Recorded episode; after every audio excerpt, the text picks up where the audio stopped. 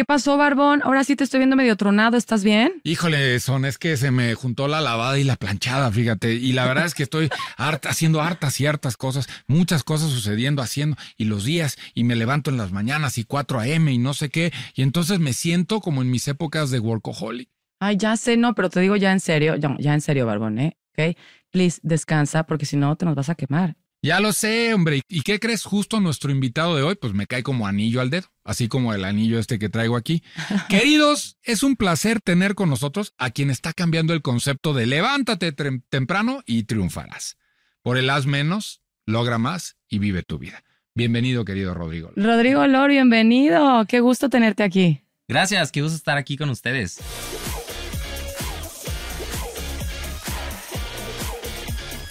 Maldita Comodidad, Heraldo Podcast.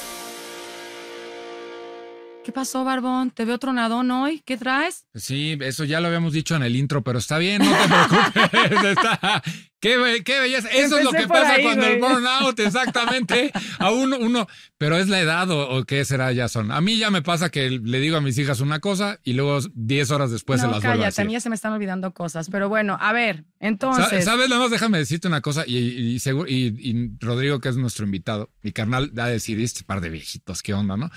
Eso en el argot, a usted que no sabe, se le dice no te sube el agua al tinaco. No te está subiendo el agua al tinaco. No, le está subiendo, está el agua al tinaco. No crea que era como ahora la tecnología y todo. No, no, no, es como que no le sube el agua y no hay agua, carnal. Pues ni modo. Y no hay agua. Y no hay agua. y si no hay agua, ¿qué pasa? Si no, no fluye. No, pues no te bañas, güey.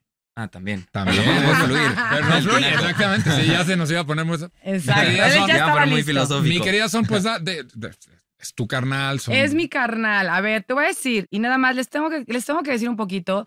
Tenemos hoy una, un invitado que yo, eh, pues otra vez, caray, es que yo amo a este señor. Bueno, ¿cuál señor, verdad? Chingado chamaco. Ok, les voy a contar.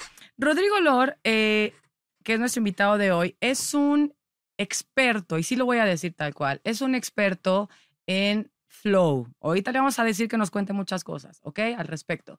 Pero les quiero contar súper rápido que yo conocí a Rodrigo eh, ¿Hace cuánto, Ro? ¿10 años? Como 8 años. 8 años. 9 años por ahí. Ok. Y les tengo que decir que yo cuando vi a Rodrigo, eh, dije. Rodrigo, dije. No, dije, Rodrigo. Hola, ¿qué tal? Aunque estés en la primaria, Rodrigo. No, no seas menso, Barbón. No seas menso. A ver, no, les tengo que decir. Pensé, si yo tengo dos hijos, ¿no? Entonces pensé, si mis hijos eh, allá adelante, cuando tengan más o menos la edad de Rodrigo, que entonces tendrías como 20, ¿no, Bombón? Más o menos. Como 20. Ok. Eh, cuando tengan 20 años, si mis hijos piensan más o menos como Ro, si están en la búsqueda en la que Ro está, ¿sabes qué? Yo hice un gran trabajo. Yo lo hice bien. lo hice muy cabrón. y entonces, desde ahí fue que yo me enganché con Rodrigo. Yo lo conocí en una certificación de coaching. Eventualmente fui su coach.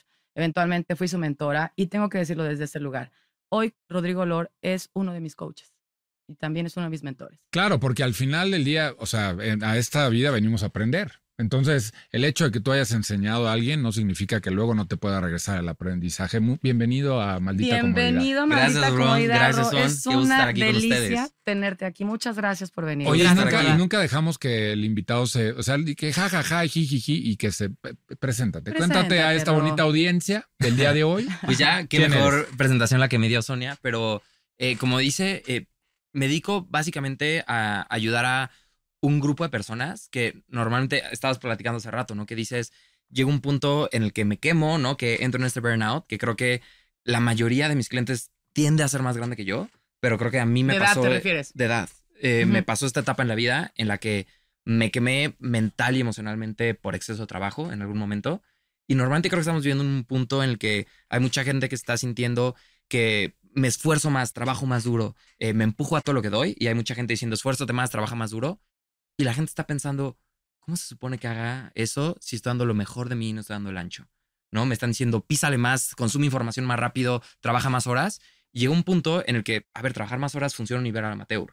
Pero cuando empiezas a escalar, cuando empiezas a crecer un negocio, cuando empiezas a crecer en tu carrera corporativa, como decías, llega un punto que te truenas, ¿no? No es sostenible. Entonces, eh, a eso me dedico, ¿no? Ayudar a el tipo de persona que es extremadamente ambiciosa, que se lleva al límite y luego siente culpable por no poder estar al máximo. Ajá. Oye, lo- pero como diría mi papá, porque el día que yo le dije que, que quería estudiar mercadotecnia, me dijo, ¿qué? ¿Cómo? ¿Cómo? ¿Para? ¿Qué? O sea, ¿qué es eso? Hace 20 años, imagínate. Pero, pero entonces, ¿cómo tú eres coach? O sea, ¿cuál es tu profesión? O sea, Eh, tengo, soy coach, tengo una, tenemos una academia online donde entramos a la gente a pasar de workaholic a high performer y hacemos lo mismo con empresas, ¿no? Este, con empresas transnacionales donde igual les ayudamos a entrenar a sus ejecutivos en productividad de, y cómo puedes tener más productividad y performance sin que tengas que sacrificar tu calidad de vida en el intento. o sea, ¿desarrollaste una metodología? Tenemos una metodología. que- Cuando dices tenemos es tú y... y- y mi equipo, pero Ok, ok, pero sí, pero- tengo una pero tú metodología. arrancaste esta onda, carnal. O sea, sí. Un día, ¿y de dónde surgió eso?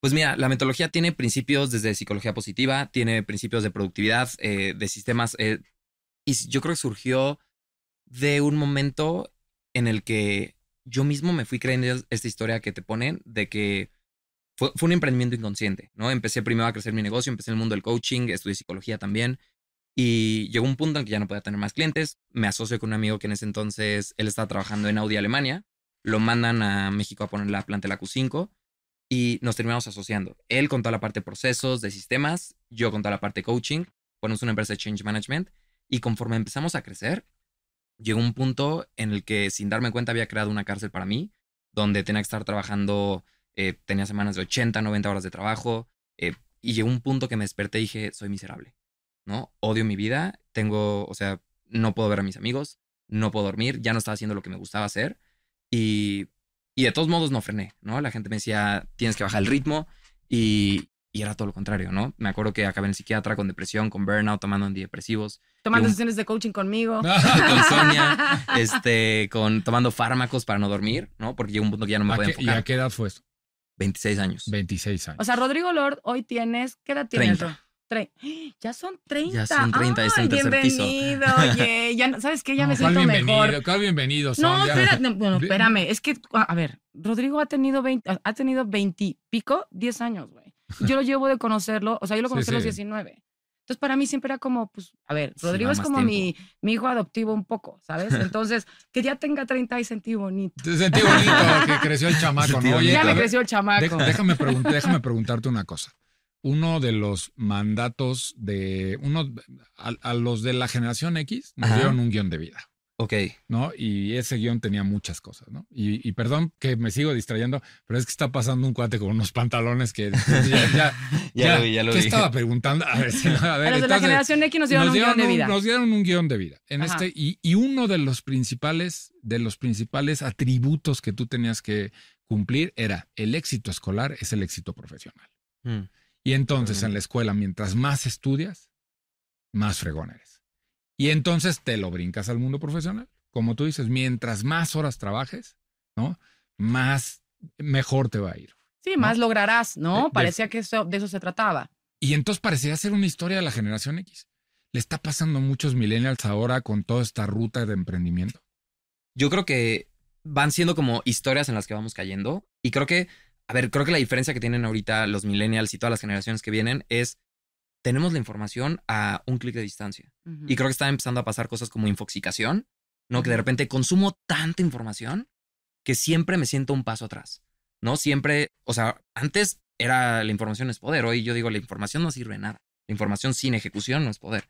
Pero creo que tienes la mezcla de siempre va a haber algo más que aprender, siempre va a haber una nueva estrategia de marketing, una nueva estrategia de branding. Sí, ya está pasando algo nuevo ya en algún lugar. Exacto, de hecho, este concepto de FOMO, que eh, lo introdujo Patrick McKinney de la Escuela de Negocios de Harvard, que yo lo, es de los pocos gringos que veo que hablan español, vino a darnos una conferencia aquí a México. Y el tema de FOMO, ¿no? Fear of missing out, miedo a perderme algo. Que siempre estoy sintiendo, hay algo que me estoy perdiendo, tengo esta prisa que siento, voy atrasado en la vida. No me importa en dónde esté, pero hay un sentimiento constante Sí. que creo que es el mismo que tienen en ese Está entonces, cabrón. ahora en el mundo del emprendimiento, pero no es suficiente. Sí, pero, pero como tú bien dijiste, con, son con, con un cúmulo de información. ¿Te acuerdas recién en una, una charla que tuvimos Son y yo con una, con una alta ejecutiva? ¿no? Nos dijo una cosa, el modelo educativo tiene que cambiar porque hoy hay un maestro que sabe más que todos los maestros. ¿Y sabes quién es? Google. Google. Google. Y entonces, pues, o sea, pues digo, con responsabilidad, tú puedes tener todo en Google O sea, Totalmente. todo, la mayoría de las cosas, ¿por qué? Porque es una plataforma de sharing. Entonces, desde el más experto hasta el más inexperto, comparte ahí. Y entonces, desde esta saturación, yo te voy a decir una cosa, yo volteo a ver el burnout de ustedes y el que nosotros vivíamos son en los, en los noventas. Y Yo digo, 2000, no, no, la verdad, de- yo tantito más para acá, la Sí, bueno, dos miles, en los dos miles. El de nosotros no era ni, o sea, vivíamos en la desinformación. Era más un estrés de no saber. Y hoy es un estrés de no, o sea, no sé, pero De, de a lo De mejor saber lo las cosas equivocadas también. Yo creo que ahora se creó un nuevo problema. Hay tanta gente dando opinión, Ajá. hay tanto, eh, incluso cuando me, me dice que si soy coach, a veces no me gusta la palabra, sí. Porque está el coaching profesional. En un momento yo estuve en la mesa directiva de International Coaching Federation, que son los que regulan los buenos estándares, están trabajando junto con Harvard, el Instituto Médico de Harvard, que traen cosas así. Pero también hoy todo el mundo se llama coach, ¿no? Hay, Exacto. entonces, yo creo que hay en, en salud, en bienestar, en psicología, en, a nivel psicológico, a nivel de todo, pues hoy cualquiera que tenga carisma de agarrar una cámara, empieza a decirle a la gente, enseñar metodologías que a veces funcionan a corto plazo, pero no son sostenibles a veces. Y, y lo ves, el problema del exceso de información, que la gente está confundida y dices, ¿a quién sigo? ¿No? ¿A quién tiene más followers? ¿A quién sabe hacerlo mejor? Y se crea un nuevo problema que pues nos están haciendo trabajar, esforzándonos, persiguiendo esta manzanita de si tú aplicas estas cosas vas a llegar a X resultado. Y entonces de repente tienes el mismo efecto que tenías, Barbón, cuando, cuando a quién le hacías caso, a tus papás o le hacías caso a, a tu jefe o, o de quién sacabas las ideas. Y hoy en día, pues tenemos ese mismo efecto. Estamos confundidísimos diciendo a quién le hago caso De ¿no? todo lo que hay, porque de hay, todo lo que hay. hay una, una, vaya, las posibilidades son infinitas. Oye, pero a ver, Ro, eh, workaholic a high performer. A ver, primero nos, me gustaría que nos apoyaras, ¿verdad? Con, eh, pues eso, con una definición así muy corta para más o menos meternos en el, en el track, ¿no? De workaholic. O sea, ¿cómo defines a una persona workaholic? ¿Quién es un workaholic? ¿Qué hace un workaholic? Mira, como yo defino al workaholic, es el tipo de persona que está trabajando mucho y logrando poco al mismo tiempo, Mm, ¿no? Que está en una búsqueda constante de tú los ves y se mueven izquierda, derecha, arriba, abajo, terminan el día y dicen, puta, me siento agotado, agotada, no he parado y siento que no avancé ni madres. Además, hay una, una sensación de no logro. No logro, o sea, siento que no avancé. Lo que me dicen es, siento que no avancé porque eh, hay un, o sea, están abrumados, se mueven tanto, van tan rápido que pierden perspectiva hacia dónde van. Y es que pasó, pasaron de los Gutierritos a los Godines. Vamos a ser honestos, esa es la realidad, ¿no? Gutierritos, él no sabe lo que es No, por eso, pero Gutierrito, Gutierritos era el, es el papá de Godines. Exacto. Hagan de cuenta, encanta. pero vivía en una, trabajaba en una oficina de gobierno con mucho Claro. respeto. No, ¿cuál respeto a los de gobierno? O sea, trabajaba en una oficina, llevaba su sándwich con huevo lo, lo y lo escondía en el cajón. Y hay una, hay unas series de los ochentas de Televisa de eso, ¿no? Este, de Gutierritos. Pero bueno, entonces pasaron de ahí. Pero fíjate lo interesante, porque yo ya había escuchado este tema de que esta generación también está muy en el tengo que trabajar, trabajar, trabajar, trabajar, pero entonces trabajo por una cosa, no por el logro, sino por el sueldo. Ah, pues aquí estoy bien, estoy cómodo, me pagan a todo dar 15 y 30, pero gano 5 pesos, pero vivo de vino, cervezas, deudas y sueños, ¿no? O sea, pero aquí sigo, pero me quejo todo el día, pero y entonces entro en un mundo en el cual al rato me caso y me caso con una igual que yo, que trabaja todo el día y se queja y entonces al rato tenemos hijos y el problema es más grande, güey. Y al rato entonces le transfiero a los hijos que esa es la visión correcta, sacrificarse. Y odio la palabra sacrificarse. güey. Ay, Puta, ya yo también. Horrible. Creo que al- e- e- eso que acabas de decir, porque hay sacrificio. A ver, y y yo creo que no es disti- no, la distinción que estoy haciendo no tiene que ver con que si eres ejecutivo o eres emprendedor, ¿no? Que porque también conozco emprendedores que están de solopreneurs o conozco un montón de emprendedores que y amigos míos que de repente escuchas lo que están facturando, pero no se quedan con nada, ¿no? Viven para mantener la empresa, viven para mantener el equipo y de repente cuando la gente dice emprende o alguien más eh, sigue tus sueños o alguien más te contratar para eh, perseguir los suyos, me pongo a pensar, digo, a veces nadie trabaja más por los sueños de alguien más que un emprendedor. El pendejo que no duerme, el que está estresado, el que está preocupado que va a pasar al final de la semana con la nómina, es el emprendedor. Entonces, yo conozco ejecutivos súper exitosos, conozco emprendedores súper exitosos y, o sea, en los dos mundos. Creo que no tiene que ver con que si emprendes o estás en el mundo corporativo, que creo que a veces cuando estás en las grandes, o sea, yo le vendo la empresa a mi ex socio, mi ex socio crece la empresa, vende la empresa y ahora la empresa más grande los absorbió. Entonces se vuelve una parte en la que renuncia de un, renunció de un trabajo para de repente volverse emprendedor y luego crecieron tanto que terminó otra vez siendo parte de una organización. Sí. Pero le- la pregunta creo que se vuelve eso que dijiste. Lo que estoy haciendo se siente como un sacrificio. Sí. Como que estoy allá. sacrificando la vida que tengo hoy por una promesa en el futuro. O cómo puedo empezar a decir, voy a empezar a disfrutar el momento presente. Voy a empezar a trabajar una... Voy a empezar a entender que es una carrera a largo plazo. Y que la mentalidad de voy a trabajar todo el fin de semana y no voy a dormir, funciona si tienes metas mediocres a corto plazo. O sea, vas a llegar el siguiente mes y tienes una meta chiquita. Pero si tienes metas enormes, no vas a llegar mañana. No me importa qué tan duro trabajes. Claro. Entonces, tengo que empezar a cambiar el chip. Tengo que empezar a pensar cómo pienso a largo plazo y cómo empiezo a disfrutar este proceso desde ahorita, ¿no? Y cómo puedo tener un ritmo en el que al final del día mi tiempo, la gente está obsesionada con el time management, ¿no? Tu tiempo. Pero no creo que sea el recurso más valioso. ¿Por cuántas veces todavía tienes tiempo pero ya no tienes energía? Justo. Dice, La las horas se energía es el recurso valioso acá. Y estoy fundido. ¿O cuántas veces tienes tiempo y energía? Que dices, ahorita podremos irnos por unas chelas o podemos irnos a tomar un café, pero ya no tienen fuerza de voluntad o capacidad de poner atención. El barbón ahorita ya se ve tronado. Ya se ve tronado. Si te digo, Se tiene que sentar ahorita Bueno, a planear todo el guion, ya no tronado, dije tronado unas chelas, claro. Yo ya me las voy a traer. El otro día escuché a Michelle Rodkin, que ojalá algún día lo tengamos en este espacio, decir, hablar de intercambios, no de sacrificios. Fíjate, es muy diferente, por- porque cuando tú tienes una, hay un juego más grande, estás dispuesto a ganar y a jugar y a perder los juegos pequeños. Sin Está bien, importar. entonces, este juego pequeño de, eh, si hoy le tengo que dar hasta las 3 de la mañana, me rifo. ¿va? Sí, me rifo. Porque de ahí, entonces yo sé que siempre hay un juego más grande ahí Ujú. arriba. Claro. ¿no? El juego más grande es, y ese juego más grande tiene que ver con el propósito y tiene que ver con muchas cosas, ¿no? O sea, yo, tú vienes a trascender, vienes a inspirar, sabes que lo mismo inspiras a una persona que a 50 mil. En todos los foros van cambiando esta perspectiva, pero fíjate qué interesante, qué interesante hablar que parecería ser que estamos tan lejanos las dos generaciones que están moviendo, y hombres y mujeres también, Ujú, ¿no? ujú. Ujú. pero, pero estamos hablando de lo mismo. Nada más Totalmente. contextos diferentes son. 100%, no, pero además fíjate qué interesante el tema de, bueno, por lo menos para mí, ¿no? O sea, me está rondando acá en la cabeza. O sea, entonces, si un workaholic termina siendo una persona que hace mucho y logra poco, voy a ponerlo Ujú. como en esa frase, ¿no, Ro? Entonces, ¿quién es un high performer? El high performer normalmente es esta persona que tiene varias cosas, ¿no? Lo primero es, tiene una vida a la que no está tratando de escapar. Me encanta. Entonces, Así tomen nota, por favor. Si a usted le, si a usted le queda el saco y le empieza a doler acá el riñón, este. El está hígado, el hígado, porque fue El- gancho al el hígado. hígado está usted ahí. Venga, Ro. y, y tiene que ver, no, no, no tiene que ver con que no quiera más. Pero normalmente cuando les preguntas quieren más de lo mismo, más en la misma línea. Dicen, ¿sabes que mi vida está, o sea, estoy bien hoy, lo estoy disfrutando? Y claro que quiero crecer mi negocio, claro que quiero facturar más, claro que quiero, pero sigo en la misma línea. Ya no estoy tratando de escapar de este momento, estoy disfrutando el proceso.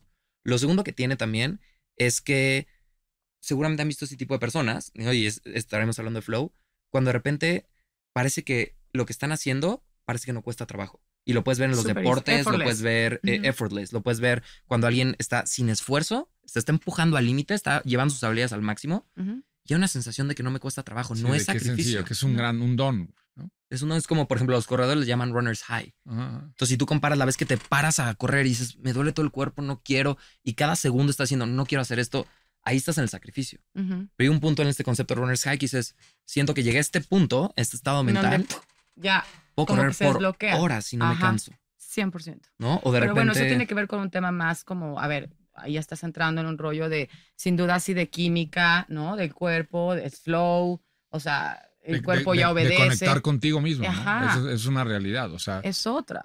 que, que, que ahor- ahorita que decías precisamente eso, hace eh, algunos años, un día que tuve la oportunidad de entrevistar a Kalimba, el negrito me decía algo ah, y que reforzaba el tema del high performance. Me dice, es que va a sonar muy mamón lo que te voy a decir, pero yo deporte en el que me meto lo hago bien, porque lo hago muy natural. güey". Mm, Entonces yo dije, qué mamón, dije. qué mamón. Pues sí, ¿no? sí me sonó, fíjate. Pero es la verdad, te voy a decir claro. una cosa, lo he visto jugar golf, lo he visto jugar tenis, lo he visto jugar fútbol, lo he visto. Y el tipo lo hace bien en todo, güey. Y lo hace y lo disfruta. Y lo disfruta. Y lo disfruta, que eso es lo interesante. Que ahí Entonces, donde, donde y es que yo es creo eso- que está el, el- el cambio, o sea, el, el truco, entre comillas, ¿no? O sea, que haya un, un disfrute de lo que estás haciendo, ¿o no? Es que totalmente, si ves, mira, está el resultado, ¿no? Y abajo del resultado que tienes habilidades que necesitas. Pero muchas veces, ¿qué necesitas para desarrollar habilidades? Y tiene que ver con el estado en el que estás. ¿no? ¿Cuál es el estado en el que estoy entrando que me permite aprender más rápido? Que me permite empujarme al límite sin con ese sentimiento de que no me está costando un trabajo, donde el enfoque por ejemplo, cuando hablamos de concentración, tengo enfoque gratuito, no me cuesta trabajo enfocarme.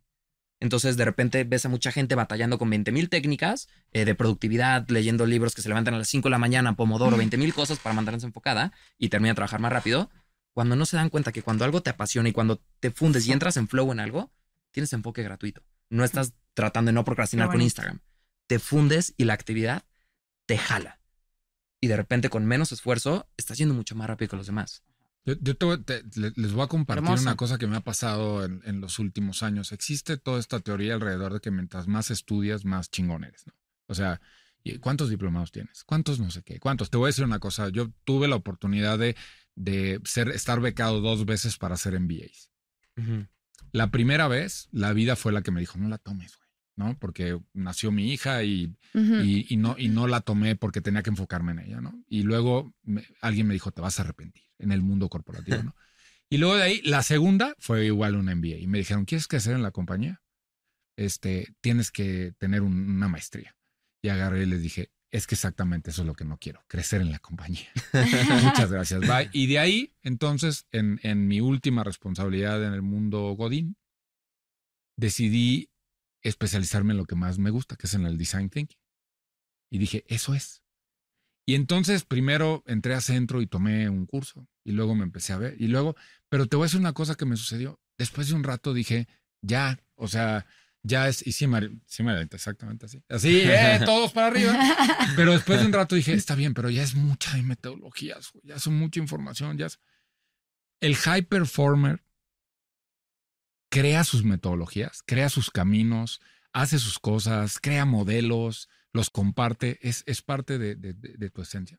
Pues mira, no necesariamente eso es la esencia del high performer, pero yo creo que más bien, o sea, ¿quién es el high performer? Quien con menos esfuerzo está logrando más. Y yo sí creo que en base a lo que estás diciendo, una parte crucial que tienes que hacer es todo un tema de diseño de estilo de vida y diseño de estilo de trabajo para poder cómo creo los sistemas, desde la estructura de mi empresa hasta cómo está acomodado mi escritorio, hasta cómo es mi rutina de todas las semanas, hecha a la medida, que creo que eso tiene mucho que ver con design thinking. Mm. Hablaste, hay un curso en Stanford que se llama eh, Design Your Life Course, eh, que es diseño, design thinking aplicado al, diseño de vida. Al diseño de vida. Entonces, y al diseño de carrera.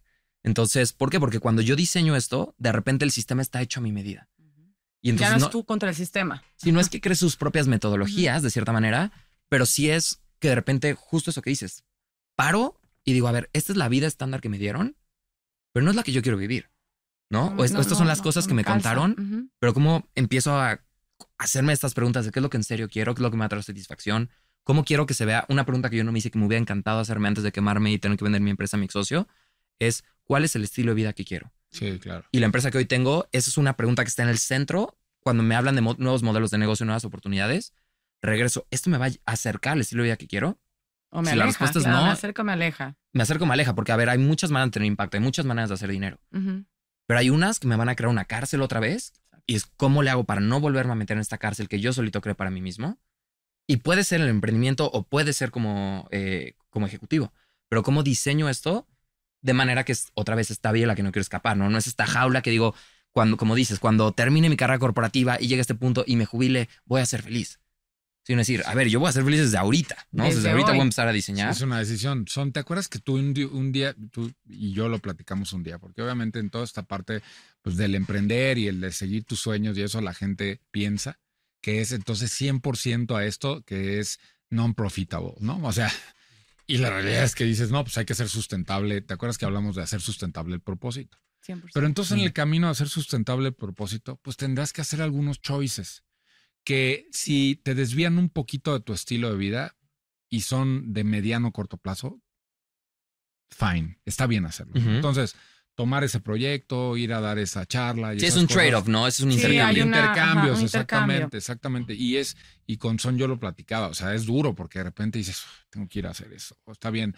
Pero cuando tienes del otro lado eso que es tan robusto y tan fuerte y que, ¿te acuerdas que ese día le dijimos, es lo mío? Es lo mío. Es mi, y entonces Son me platicaba de todo, todo la metodología que hay alrededor del ser y todo esto. yo digo, qué bonito, está bien, pero ¿cómo hace sustentable el otro? Entonces, eh, eh, el high performance, o sea, en, el high performance, en este estilo de vida, los intercambios son fundamentales, ¿no? O sea, los tienes que hacer sí o sí. Totalmente. Creo que ayer estaba eh, justo en sesión con mi comunidad, con mis estudiantes, y estamos hablando, hay una cosa que digo, es la herramienta más grande de productividad, que olvídate de flow, olvídate de project management, olvídate de rutinas. Si tú no sabes hacer esto, está, o sea, nada de lo más hundido. importa. Bye. Y la herramienta más importante que en productividad se llama no. Decir que no. Saber decir que no. Saber decir que no. Pero el problema es que se, se dice fácil, pero aplicarlo es, entre más trabajo te está costando decir que no, quiere decir que vas bien. Porque entre más, el, el, el problema es que lo, normalmente para la mayoría de las personas, lo que los trajo hasta donde están hoy es decirle que sí a casi cualquier oportunidad. Pero lo que los va a llevar al siguiente nivel es decirle que no a casi cualquier oportunidad. Qué bonito eso. Es precioso. Vamos, vamos a darle una- ¿Sabes qué? Un Un aplauso. aplauso, mano. claro, un stand ¿Ves? innovation. Los chicos de Ese- 30 años están Sí, tan este chingones, muchacho güey. que está Está de bien los padre. muchachazo. Qué Es que bonito. está cabrón lo que... A ver, vuélvelo a decir, por favor. Vuélvelo A si repetir, esto está mal dicho. Vuélvelo a Pero decir, vuélvelo a dije. Sí, sí, ya sé, ya sé, pero todo. Imagínate el güey que dice, vuélvelo a repetir. No seas pendejo, vuélvelo y repetir. Casi me dices pendejo, No, güey. no, no, Leve. quiero Leve- Oye, mucho, leve la nieve, me acuerdo Vuélvelo a decir, está bien dicho. Vuélvelo a decir, a ver, porque está precioso. Es lo que te trajo hasta donde estás hoy, es decirle que sí A casi cualquier oportunidad. Casi cualquier oportunidad. Lo que te va a llevar al siguiente nivel es decirle que no a casi cualquier oportunidad. Ay, me encanta. Porque ahí es cuando encontraste tu propósito. Pues es cuando estás y ahí es alineado con lo que sabes que, quieres, sí, con lo que que... no. Y entonces, y, y ahí es donde estas cosas que a veces suenan gratificantes, hay que decirles que no. Pero es más complicado porque te van a pensar, ¿qué es lo que pasa con el éxito? El éxito te trae más oportunidades. Y el FOMO que hablamos, este miedo A a eso perderme iba, algo, exacto, crece. Entonces, entre la gente se atasca ahí porque entonces empiezo a crecer y lo que me trajo aquí es decirle que sí a casi cualquier oportunidad. Háblame Pero de entonces- la intuición. Ay, Me. Y así, a- a- Me- dame me- otro podcast de una hora. ¿no? Espérate. Ajá. Fíjate que hay esta frase de Steve Jobs, ¿no? Que dice, ten el coraje de seguir a tu corazón, a tu intuición. De alguna manera ya saben en quién te quieres convertir.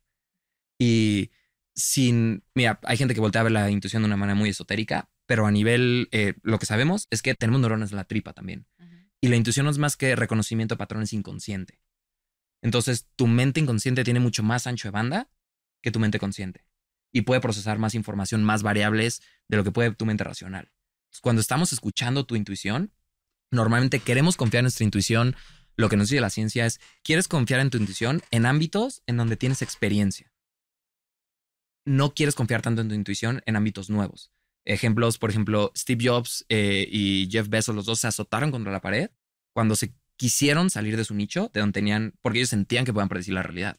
Y los dos, cuando se movieron a la industria del transporte, se metieron un golpe, ¿no? ¿Por qué? Porque ellos tenían, Steve Jobs podía predecir la realidad prácticamente y saber que iba a funcionar y que no iba a funcionar. Sí, pero desde lo que sabía. Porque O una sea, base de... el- Elon Musk acaba de comprar Twitter. A ver qué tal le va. A ver qué tal. A ver qué tal le va. Pero normalmente lo que es, estoy prediciendo patrones de forma inconsciente, ¿no?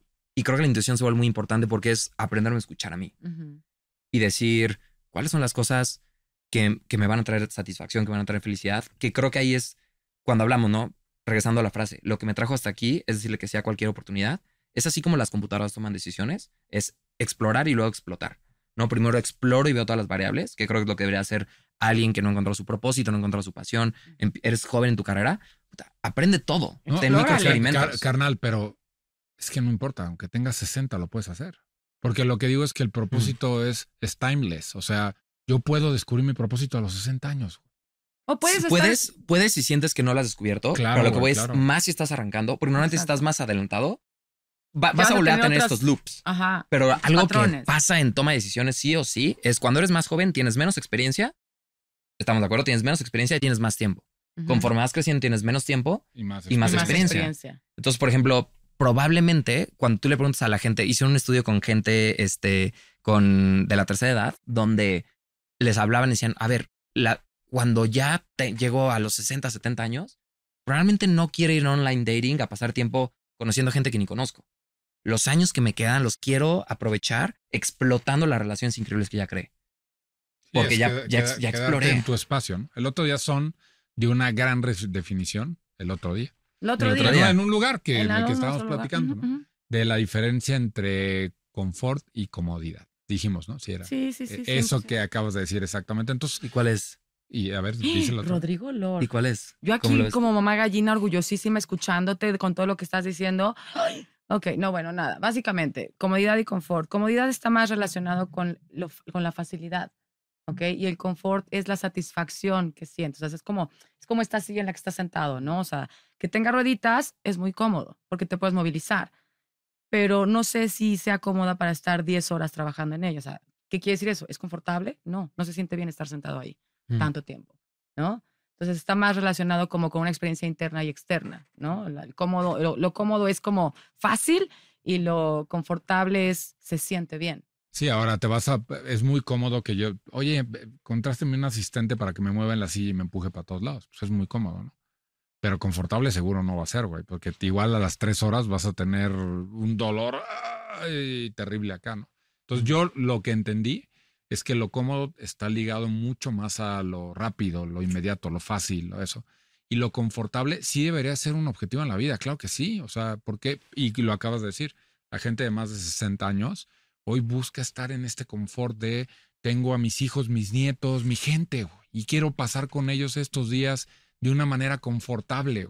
Muchos de ellos no están llegando ahí, pero otros sí. Que lo que dijiste es, a ver, no, no quiere decir que si tienes 40, 50, 60, 70 no vas a encontrar tu propósito. A lo que me refería es, probablemente quieras empezar a hacerte estas preguntas importantes desde que lo escuchas, Estaría desde los 20. buenísimo. Claro, es que claro, esa es la- claro. un poquito la invitación. Que No, o sea, digo, si ya llegaste acá y antes. dices, esto es, si estás escuchando ahorita Claro. este podcast, ¿no? Y, Ujú, y de repente dices, puta, ya tengo 40, tengo 50 y ya pues valí. buen momento para calcular, ¿no? O sea, Exacto. eh, No, no- pero no llegaste hasta acá. cuanto antes como sea para solo posible. llegar hasta acá. O sea, Exacto. no, porque pues, ya te rompiste la madre, llegaste hasta acá, tienes 50, ya tus hijos ahí van a esto, y de repente te paras y dices, y así como suena la silla. Y de todos modos, hasta el hecho de encontrar tu propósito, yo no creo que es la pregunta ¿cuál es mi propósito? No creo que es una pregunta que contestas, sino No. que vives contestando. Claro, la, vives, es, es, La es una propuesta viva, o sea, se vive todos los días. El propósito se vive todos los días, y es el que te dice, ¿cuál es tu propósito? No, mi propósito es este, ser financieramente estable. Es, es- ese no es un propósito, ¿no? O sea, ese es un objetivo, que es diferente, completamente, ¿no? Creo que eh, podríamos hablar del propósito. Ya y sé, sí, sí, sí. Pero qué, qué interesante alrededor. Yo, yo te escuché, y lo voy a decir aquí porque antes de que entráramos a cabina, se lo dije a Rodrigo, te escuché con uno de los eh, tiburones hablar y, y fue bien interesante lo que dijiste. No existe un solo estudio en este mundo, y con el nivel de preparación que tienes, lo creo, donde te diga, por ejemplo, que levantarte a las 4 de la mañana te va a hacer más eficiente y te va a dar un mejor. Y Y entonces hubo muchos que hicieron. "Ah, ¡Qué buena onda, güey! Cuéntanos de eso un poco. Sí, a ver, a ver, ¿qué hay detrás de esa parte? mira, hay últimamente muchos, hablamos de la infoxicación, ¿no? Mucha gente dando metodologías de productividad y todo, diciendo que hay que levantarse muy temprano, ¿no? Hay un libro muy famoso que todos han leído, eh, o bueno, much- mucha gente metida en productividad ha leído, eh, que habla de levantarte más temprano, pero cuando tú volteas a ver los datos, no hay un estudio serio que correlacione justo ni felicidad, ni éxito económico, ni bienestar, ni salud, nada con levantarte más temprano. Mark Zuckerberg se levanta a las 8 de la mañana, Winston Churchill no se paraba de la cama como hasta las 11 o 12. Sí, sí, oí eso y dije, pues con razón, pues con razón, ¿no? Con razón, lo- pero bueno, con razón. Ajá. que creo que tenía que ver con eso de encontrar lo tuyo. Todos tenemos un cronotipo, pero creo que aplica a todo lo demás. Hay muchas metodologías de productividad que funcionan a corto plazo porque, porque ven, te estás emocionado y le vas a echar ganas y entonces claro, tienes- es que, perdón, perdón, Roque, te interrumpa, pero es que al final del día termina siendo un tema de escucharte, o sea, de, de a ver, ¿cómo, cómo se, ¿dónde se siente bien, caray? O sea, a ver, sé que suena como muy, ay, pues está muy, ¿no? O Está volado o elevada la idea, porque es muy sencilla, pero de verdad, al final del día es, ¿en dónde se siente bien, caray? O sea, en esto... donde se siente bien. Sí me explico, o sea, y creo que justo el problema para llegar a esta posibilidad de sentirte y escucharte y lo que tú quieras, es que tenemos muchas capas encima, muchas capas encima con ideas, guiones, ¿no? Que hemos in- infor- información que está ahí todo el tiempo disponible. O sea, de pronto es como, no hay un espacio para eso, para hacer una pausa y escucharte, ¿no?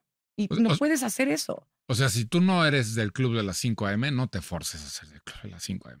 Exacto. Ojo, interesante, porque lo que yo entendí de tu reflexión, que es bien, bien interesante, es, eso no significa que te tires a la hueva. No. No. Levantarse más tarde trae un compromiso de hacer lo mismo en el periodo de tiempo que tienes en el día. Entonces te organizas mejor, pero si tú no eres un morning person, por Dios, no te forces. Pero aparte, te duermes más tarde. O sea, llega un punto en el que, aunque duermas un poco más de horas, ¿no? O sea, aunque duermas nueve horas, yo duermo nueve horas al día, por ejemplo. Y toda mi vida me levanté a las cuatro de la mañana y lo dejé de hacer porque de repente dije, ya no hace sentido con el estilo de vida que tengo. Ujú. Y esto que hablabas, el concepto es un, en psicología se llama, se lo rondo la economía, que se llama match quality como calidad de compatibilidad, que yo le digo tu naturaleza en español, que es encontrar tu naturaleza, ¿no? Entonces, eh, las personas más felices son las que encuentran su naturaleza y alinean su vida a ella, que es lo que Claro, decías, claro, es lo que hace el Y high crean, performer. la- crean la vida, en fun- crean su vida en función de su naturaleza, no al revés. Sí, claro, sí. ¿Entiendes? Que es una cosa ¿Tú, muy bonita. ¿Tú, Marianita, sí? ¿También?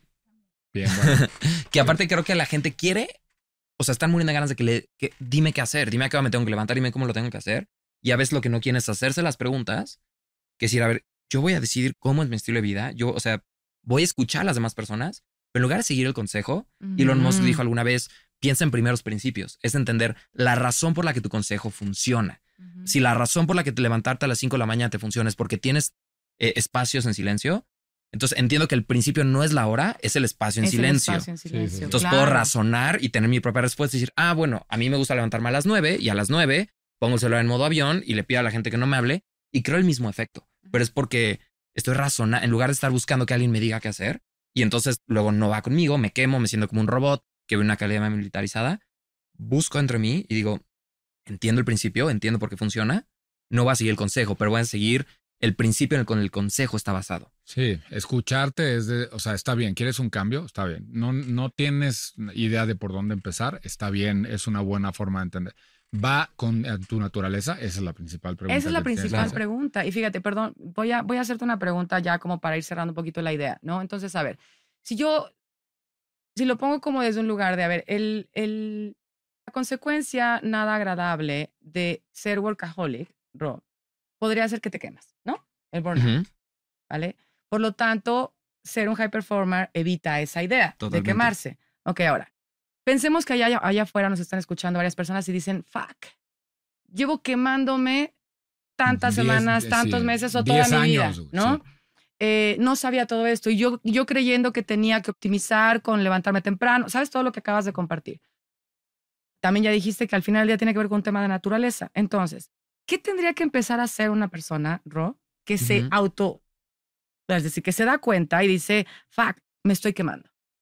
Ya, Mm. ya me di cuenta que me estoy quemando, no sé qué hacer. Entonces, ¿qué le podrías decir creo que, que podría ser diferente? Así, como- no sé si baby steps o si tengas una, una Lo primero forma, sería- unos va, va- pasos. va a decir Ro, que, que le recomiendo uno de mis cursos porque no les voy a No, dar bueno, la fórmula. yo se lo, no, no, que Desgraciados, Ro, ¿no? fíjate, ahí te Te- va, te que a Ro no se los cosa. diga, yo se los digo, búsquenlo, de verdad. Sí, sí, Está muy búsquenlo. interesante. Te, te voy, te a decir una cosa, honestamente, la razón por la que tengo programas es porque, te lo digo de corazón, si yo les pudiera dar la solución a tener mucho más productividad, evitar quemarte y trabajar menos horas y lograr más con menos esfuerzo, si te la pudiera dar en este podcast, te la doy, te lo juro. Claro, claro, claro. Porque el tema es compartir. Te la doy, sí, o sea, de es hecho, un círculo pero- virtuoso, ¿estás de acuerdo? sí, tenemos entrenamientos donde las comparto y todo, pero el problema es que necesita seguimiento muchas veces, ¿no? Llega, "Oye, ¿esto cómo aplica a mí? Por eso tenemos programas online, porque a veces esto, o sea, la teoría te la doy, pero a veces es cómo lo bajo. Y regresando a la pregunta, primero creo que sería saber qué es que te estás quemando. ¿no? Hay que ¿Cómo te diferenciarlo. podrías dar cuenta que te estás quemando, no? Sí, porque una cosa es estar en burnout. O sea, en enero de este año, eh, el WHO, ¿no? El World Health Organization, acaba de hacerlo una enfermedad oficial, entonces de salud mental. Sí, sí, sí. ¿Y eh, qué es el burnout, no? O el quemarte.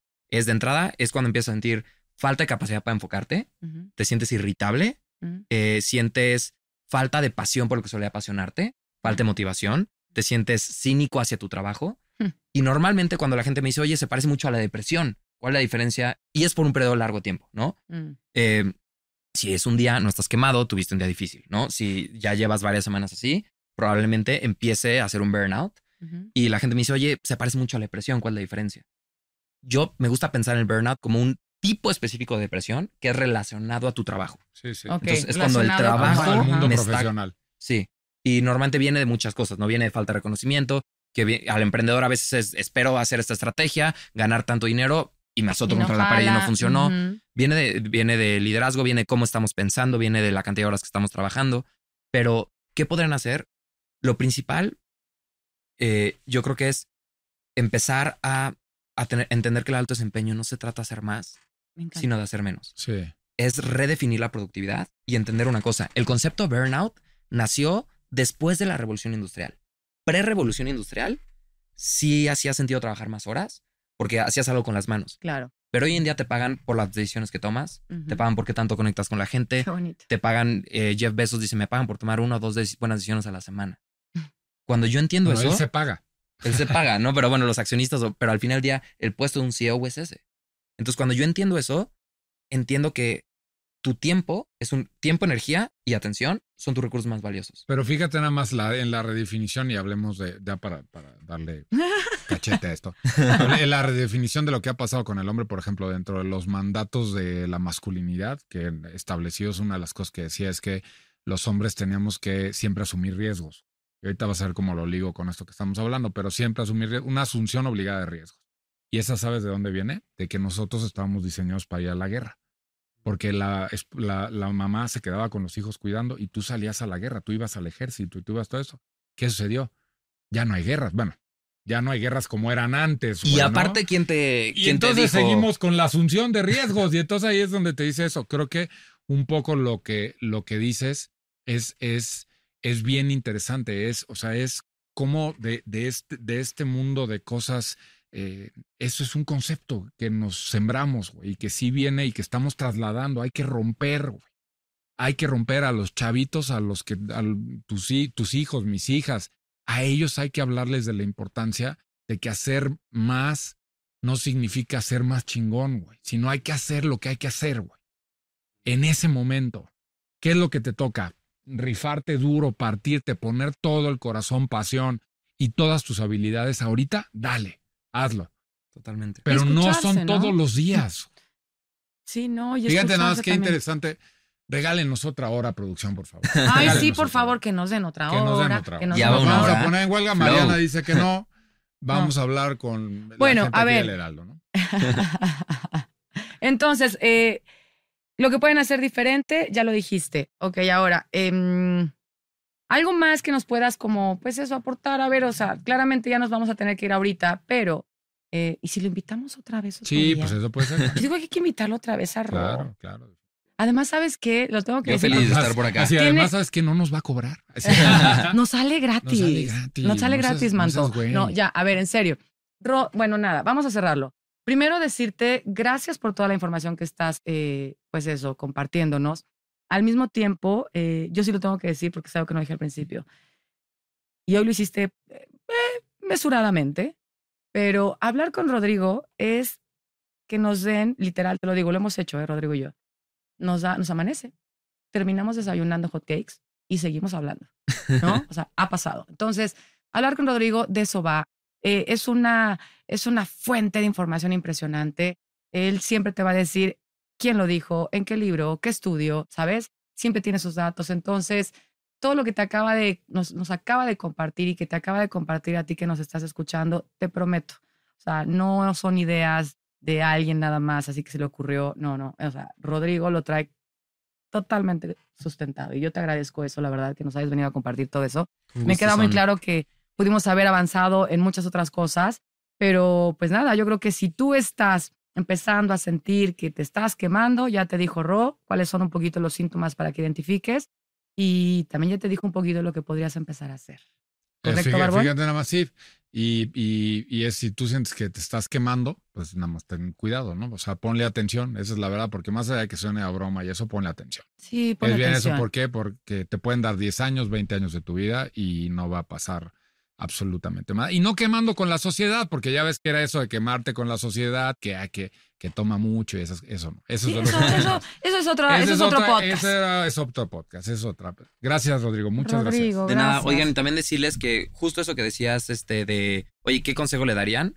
Y, oye, entran a su curso. Tenemos cursos gratuitos, entonces, si sienten que se están quemando más. y todo, tenemos muchos cursos abiertos al público, que si se meten a mi Instagram o a rodrigolor.com, ahí hay muchos cursos que damos y clases que damos para llevarlos paso a paso en la metodología, que no nos dio tiempo de verla acá, pero los llevamos allá y Lo es imp- completamente Lo gratis. vamos, a poner, lo vamos a poner aquí Sí. en, la, en, la, en la- el resumen, en la sinopsis de este podcast, eh, que, que se vayan a ver tus, tus programas que tienes.